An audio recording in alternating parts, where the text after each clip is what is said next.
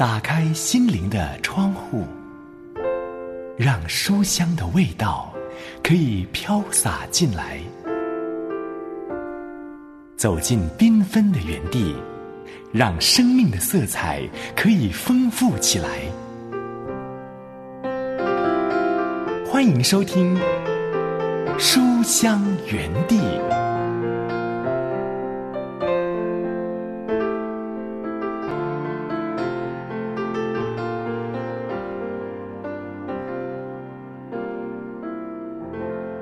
亲爱的书香家人，喜欢读好书的好朋友，平安，刘文问候你，好开心又来到这两刻钟，可以陪伴你一起来读好书。我相信每一个人都不喜欢跟一个动不动就生气的人在一起啊，这样的人好像不定期会爆发的火山一样啊，而且若是一不小心就踩到他的地雷，他就要爆炸。但是，如果我们因此呢，就觉得一个人从来不生气，这才是好的，才是对的，那么这样的一种思想呢，其实也并不是正确的。我个人过去经常为了一件事情而生气，那就是生气。我为什么要生气？我觉得不应该有怒气。不应该有情绪，但是这样的一个处理情绪的方法，其实也只是压抑而已，并没有让事情真正的得到解决。因此，表面上一个好像不生气的人，或许他的内心是充满怒气，也说不定呢。好，我们今天呢会继续从《回家学饶恕》这一本书看到第八章表面的饶恕，以及进到第九章。关愤怒什么事？在读这本书之前，先来读一篇领袖短文，仍然是选自于道生出版社出版，由魏斯洛夫所写，尊瑞所翻译的《歇一歇》。今天为你选出的这一篇主题是性命的宝藏。经文在诗篇第二十七篇第一节。手边有圣经的书香家人，请先翻开到。旧约圣经诗篇第二十七篇第一节，一起来读这一本歇一歇。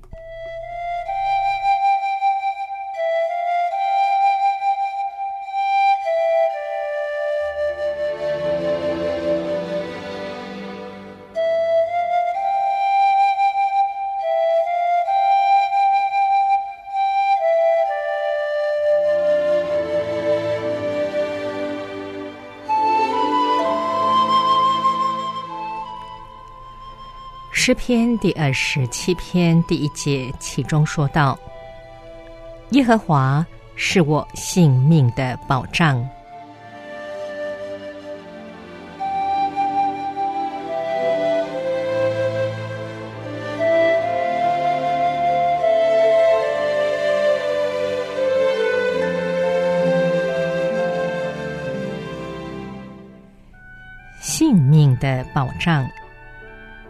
我需要一个坚固的保障。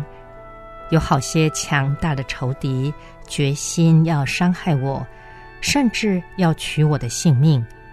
我知道他们的阴谋诡计，可是我软弱无助，我不敢依靠自己的力量。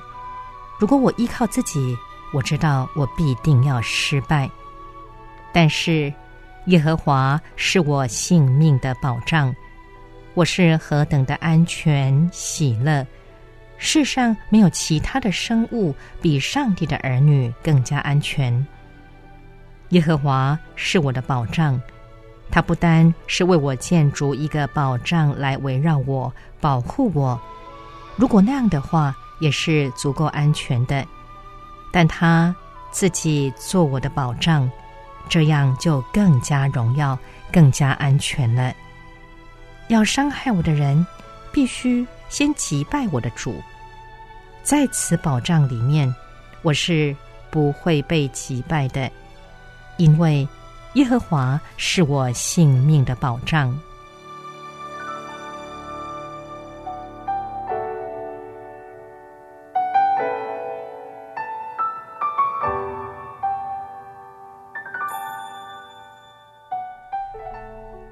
让我们一起来祷告。亲爱的主啊，当我只看环境、看人、看自己，看不见你是我的保障，我就忧虑惧怕。恳求你打开我信心的眼睛，让我看见你是我性命的保障，在你里面安全无虞，且得胜有余。这样祷告是奉耶稣基督的圣名，阿门。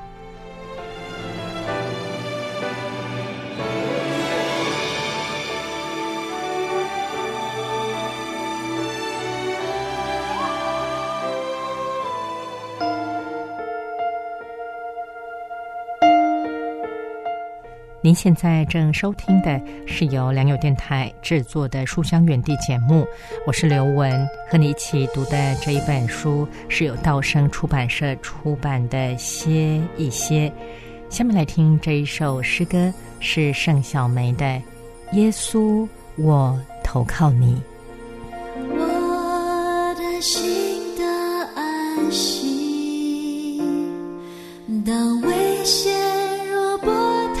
说起。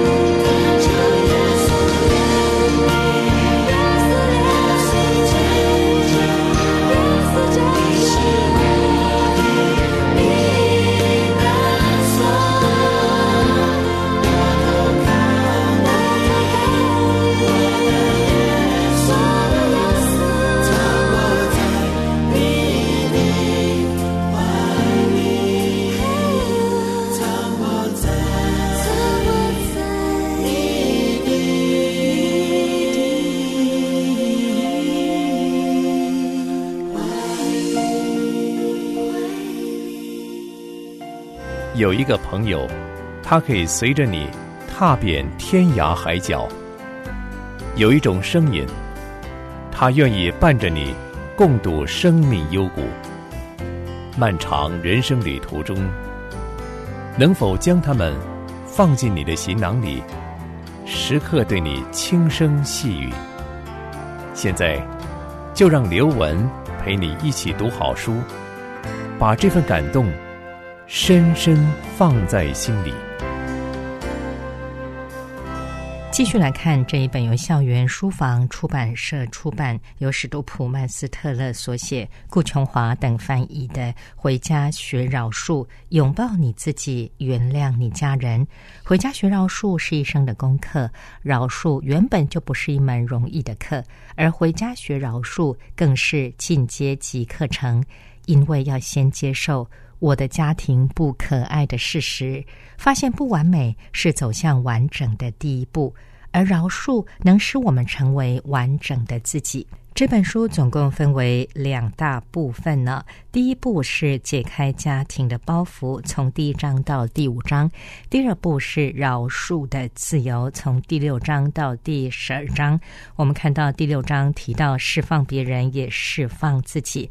我们必须以饶恕别人来表明我们被饶恕的恩典。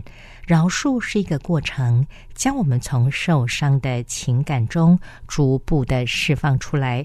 在第七章谈到饶恕、忘却、否认、接纳。饶恕的关键不是忘却，而是记忆。当你回想起伤害你的人，感到有能力去祝福他们，就是饶恕的起步了。第八章表面的饶恕。真正的饶恕需要时间，这是一条没有捷径的旅程。我们今天要看到这一章的下半段，还要进到第九章。关愤怒什么事？怒气是人类受伤时的正常反应，适当的处理愤怒是饶恕的重要步骤。一起来看这一本《回家学饶恕》。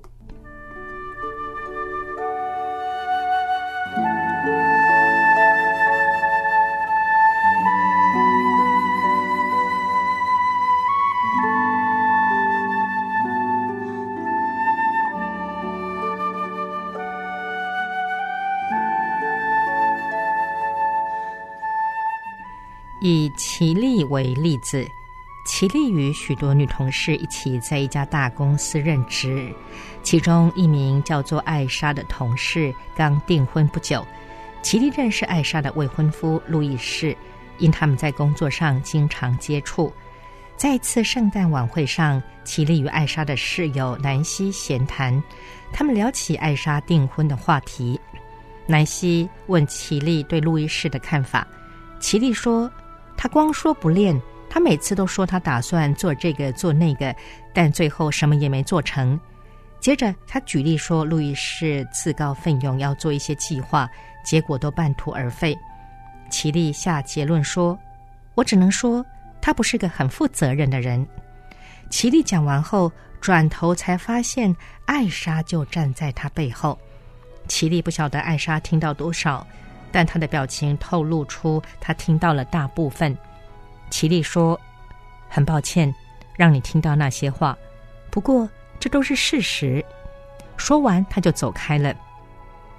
悔改的第一步是知道我们做错了。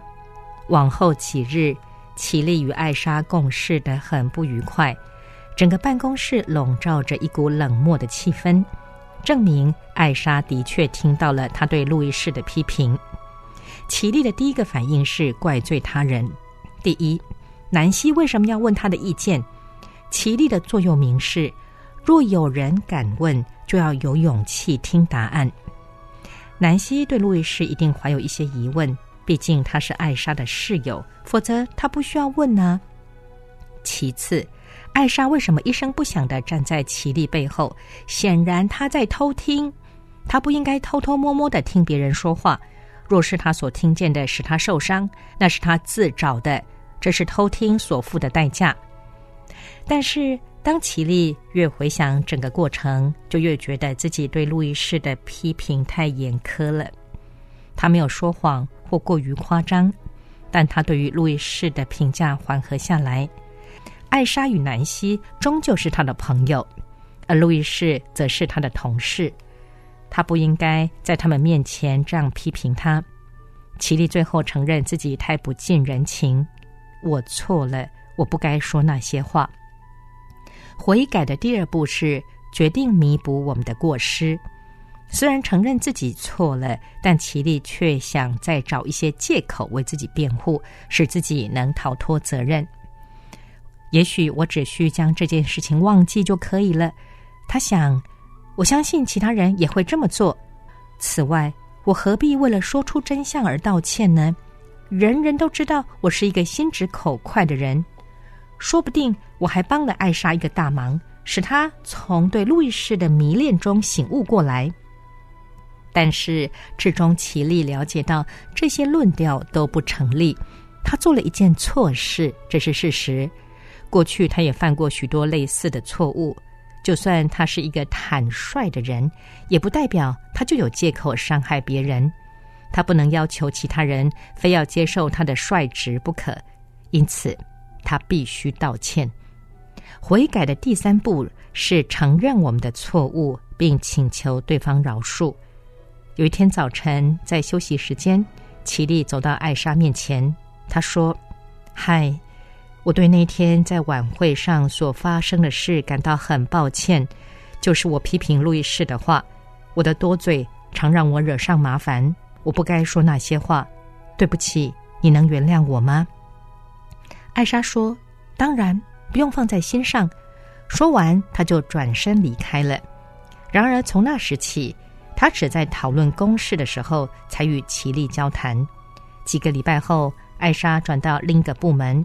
不久，齐丽听说艾莎的婚礼十分温馨，但他自己却无缘目睹盛会，因为艾莎没有邀请他。这个故事一方显示出悔改的过程。另一方却也是一个表面饶恕的实际例子。艾莎究竟有没有饶恕齐丽的行为呢？似有似无。她确实说她接受齐丽的道歉，但是齐丽却感觉不到自己真正被饶恕。事实上，齐丽在道歉之后的感受比之前更差。艾莎嘴上说饶恕，但是态度上完全不是那么一回事儿。就好像当面赏齐丽一个耳光一般，尽管齐丽负起弥补过失的责任，但是他却不能掌握，也无法预测艾莎的反应。之前提到，我又开了詹姆斯一个恶劣的玩笑，大约是第二十次，而他为了是否接受我的道歉感到十分为难。最后，我以一句“请原谅我”脱身，再度我行我素。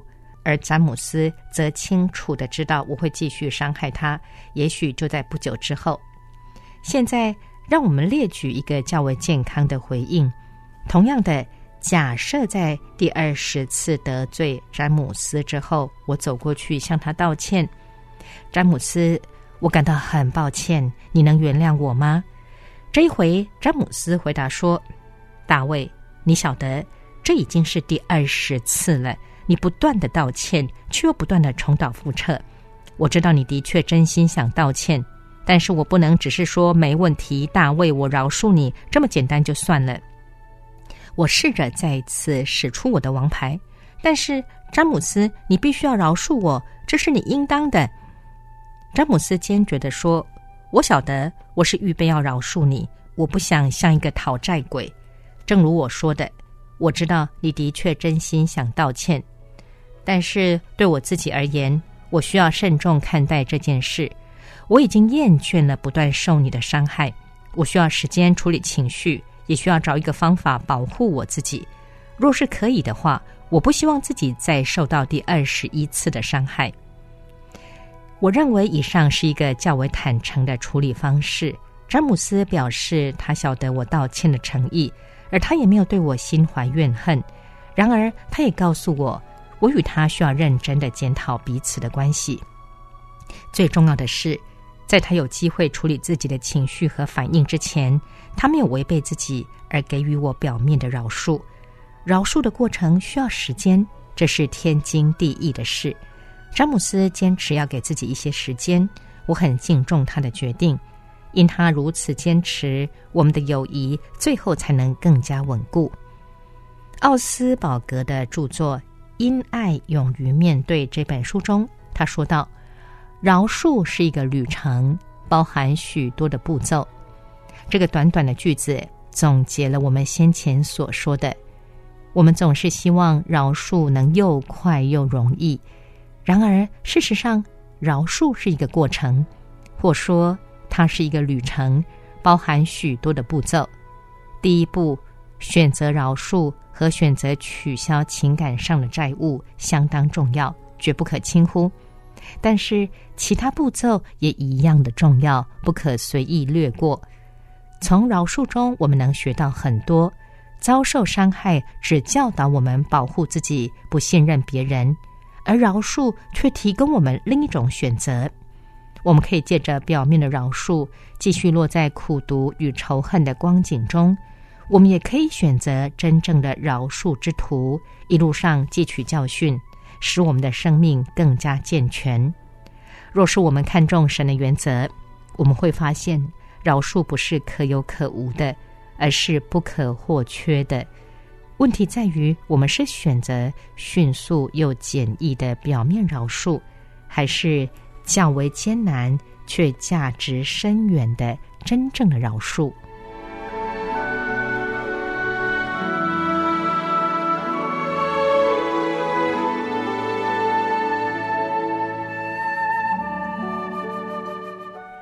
你同意以下的句子吗？若没有处理愤怒的情绪，大多数的饶恕都只是表面的。真正的饶恕常包含愤怒在内。多年处理功能失调家庭的经验，我们非常认同以上的说法。然而，许多人对这样的说法感到困扰，他们对愤怒感到不安，尤其难以将它和饶恕摆在一起。但事实上，愤怒与饶恕的关系相当密切。在大多数案例中，除非我们处理完愤怒的情绪，否则无法真正的饶恕。换句话说，处理愤怒常是饶恕过程中关键的一步。大多数人对愤怒的观念常常混淆不清。我们常以为生气是错的，甚至是有罪的。但是，愤怒是人生的一面，我们难免会有生气的时候。然而，我们如何看待它呢？许多人会玩弄文字的游戏，我们会说有一点不高兴，或说心情不好，或说有一些沮丧。我们总是拐弯抹角，而不愿直截了当的说“我非常生气”。事实上，我们常常就是非常生气，这完全没有不对的地方。就愤怒的情绪本身来说，没有所谓的对错。容我再说一次。愤怒的情绪本身没有所谓的对错，它本来就存在着，是人类与生俱来的基本配备。我们处理愤怒的方式，才有所谓的对错、好坏、健不健康的分别。我们有可能滥用愤怒，或以不健康的方式来表达，就如我们无缘无故就对别人大发脾气。不健康的愤怒使我们与所爱的人距离越来越远。然而，我们也可以将愤怒使用在达成健康的目标上。举例来说，愤怒可以带给我们能力，超越挑战与障碍。我们当中有谁没有因一些老是克服不了的问题而气愤不已？然后借着这一股愤怒产生的能力越过高峰呢？愤怒也警惕我们。需要与其他人设定界限，这是一种保护自己的方法。在第八章，我们曾以詹姆斯与我的假设情况为例，在屡次受冒犯之后，詹姆斯生气了，不是脸红脖子粗的生气，而是化为行动，致力改善我们之间的关系。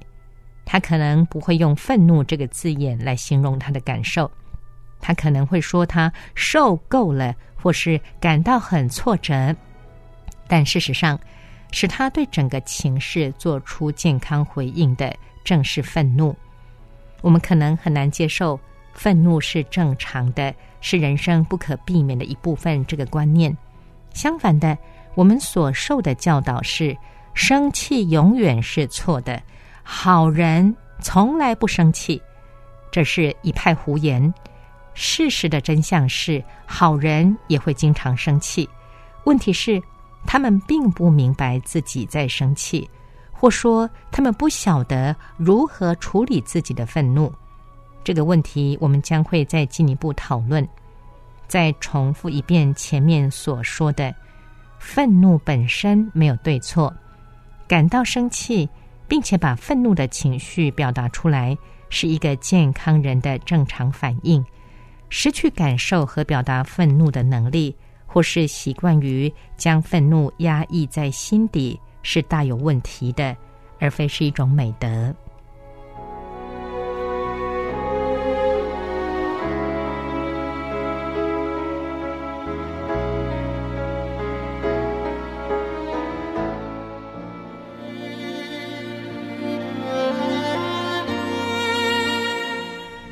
您现在正收听的是由良友电台制作的《书香远地》节目，我是刘文，和你一起读的这一本书是由校园书房出版社出版，由史都普曼斯特勒所写，顾琼华等翻译的《回家学饶恕，拥抱你自己，原谅你家人》。下面来听这首赞美之泉的《医治我》。压上的芦苇，它不折断。将残的蜡烛，它不吹熄；一生的年岁，在他手里，平安喜乐都陪伴我，平安喜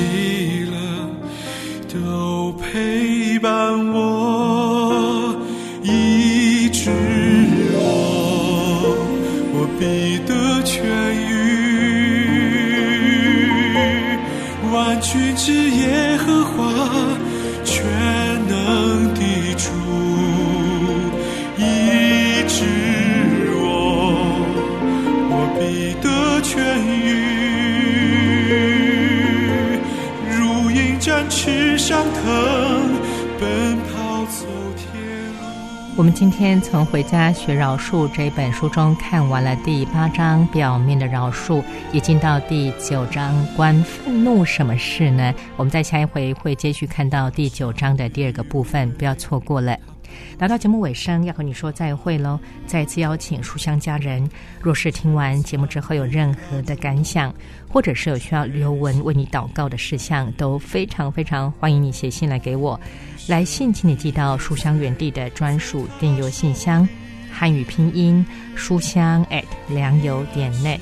如果利用短信，请来到以下的短信号码：幺三二二九九六六幺二二。请注明给书香园地的刘文收就可以了，我们下回节目时间再会，愿神赐福保护你。拜拜。